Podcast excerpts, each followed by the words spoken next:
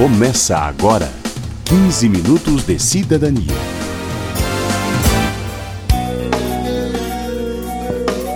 Aqui é a Adriana Romeu e este é o espaço reservado aos seus direitos. A cada duas semanas, nós colocamos em pauta um tema para verificar o cumprimento das leis e oferecer dicas para o cidadão cobrar seus direitos. Confira as edições anteriores do programa na internet pelo endereço www.radio.câmara.gov.br. No programa de hoje, vamos falar sobre o direito à condição de brasileiro nato para crianças e adolescentes, filhos de brasileiros que moram no exterior. A partir da promulgação da Emenda Constitucional 54, em 2007, a mudança acabou com o risco dessas crianças ficarem apátridas. Mas será que os consulados e embaixadas do Brasil já estão registrando os brasileirinhos? Quem nasce no Brasil é brasileiro, nos Estados Unidos é americano.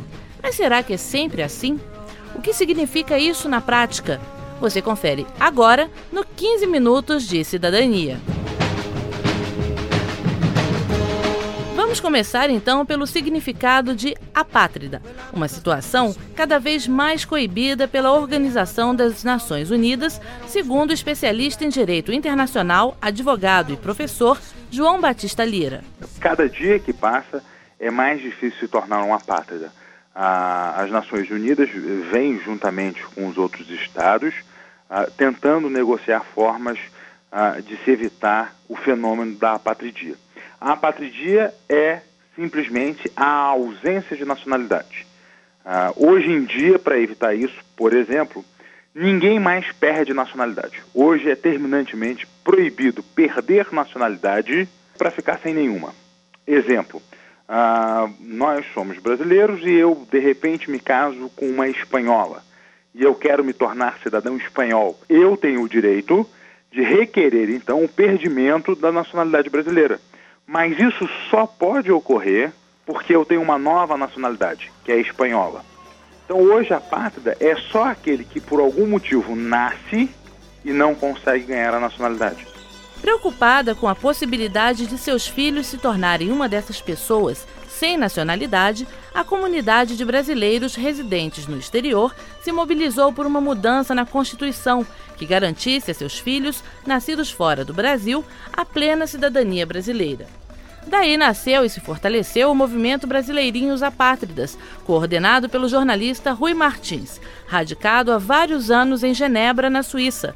Ele comemora a promulgação da emenda constitucional em 20 de setembro de 2007. Foi uma grande vitória do que se costuma chamar de movimento de cidadania, porque o movimento Brasileirinhos Apátridas, que tinha colocado e levantado essa questão, essa preocupação com os filhos da imigração, conseguiu se impor em diversas cidades, em diversas comunidades de brasileiros em todo o mundo, mobilizar também as autoridades eh, do parlamento, eh, os parlamentares ouviram o nosso pedido, né? viram que era realmente um erro muito grande que tinha sido cometido há 13 anos e foi possível mudar a Constituição. Uma pessoa pode nascer na Suíça ou no Japão e não ser suíço ou japonês, se for filho de imigrantes.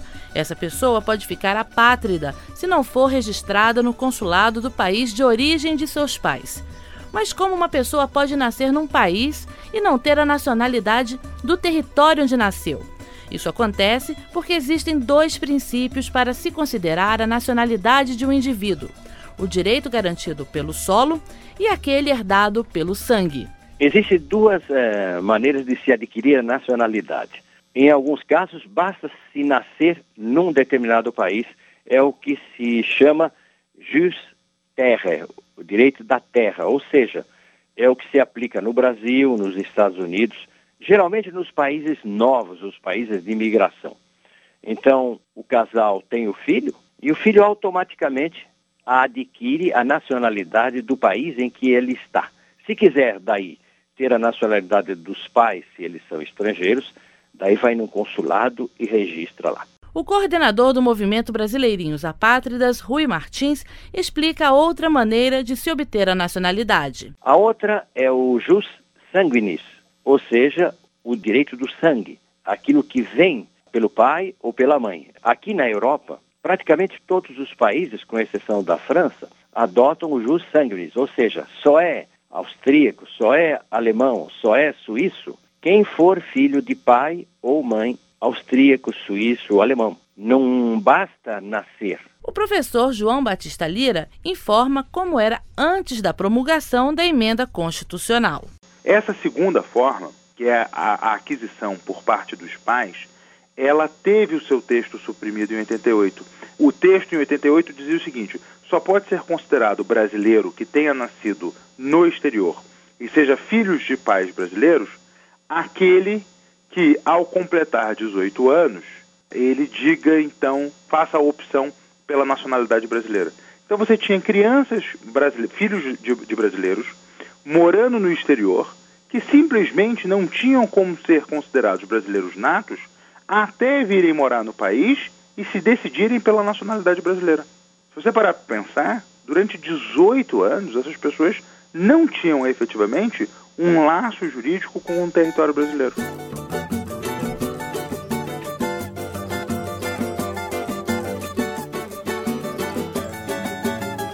A emenda constitucional 54 corrige uma confusão jurídica que começou em 1994, quando foram promulgadas as emendas de revisão da Constituição Federal.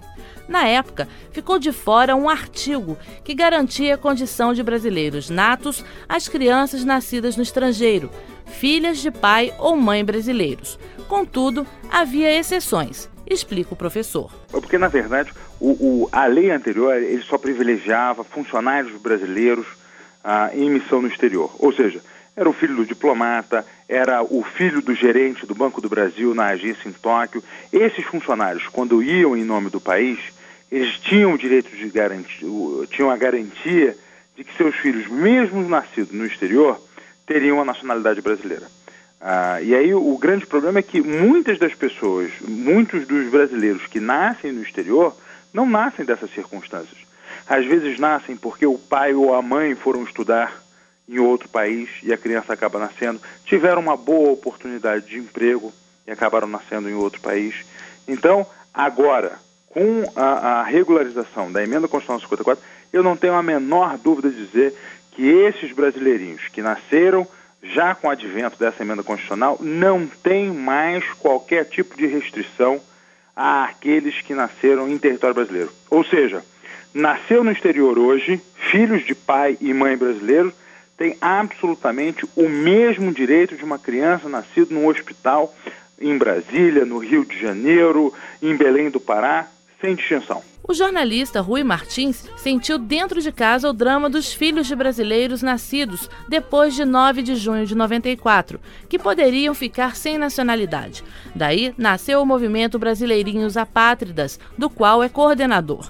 Como pai, Rui afirma que, passada a insegurança jurídica, Todas as famílias desses brasileirinhos agora podem dormir mais tranquilos, especialmente aqueles que moram em países que não reconhecem a nacionalidade apenas pelo território. Nos Estados Unidos, basta nascer já é americano. Mas na Europa, todos eles não tinham nacionalidade local. Como eles também não tinham a nacionalidade brasileira, eles iam virar apátridas aos 18 anos. E, essa, e era esse o grande problema que se colocava. E por isso que o nosso movimento se chamava Brasileirinhos Apátridas, porque eles eram rejeitados pelo Brasil por um erro na Constituição em 94 e não aceitos pelos países em que nasciam. Então, é, era uma situação é, dramática que iria estourar em 2012. E atualmente, os filhos de brasileiros nascidos nos Estados Unidos são brasileiros, são americanos, mas são brasileiros também, nascidos na Suíça. Não são suíços, mas são brasileiros.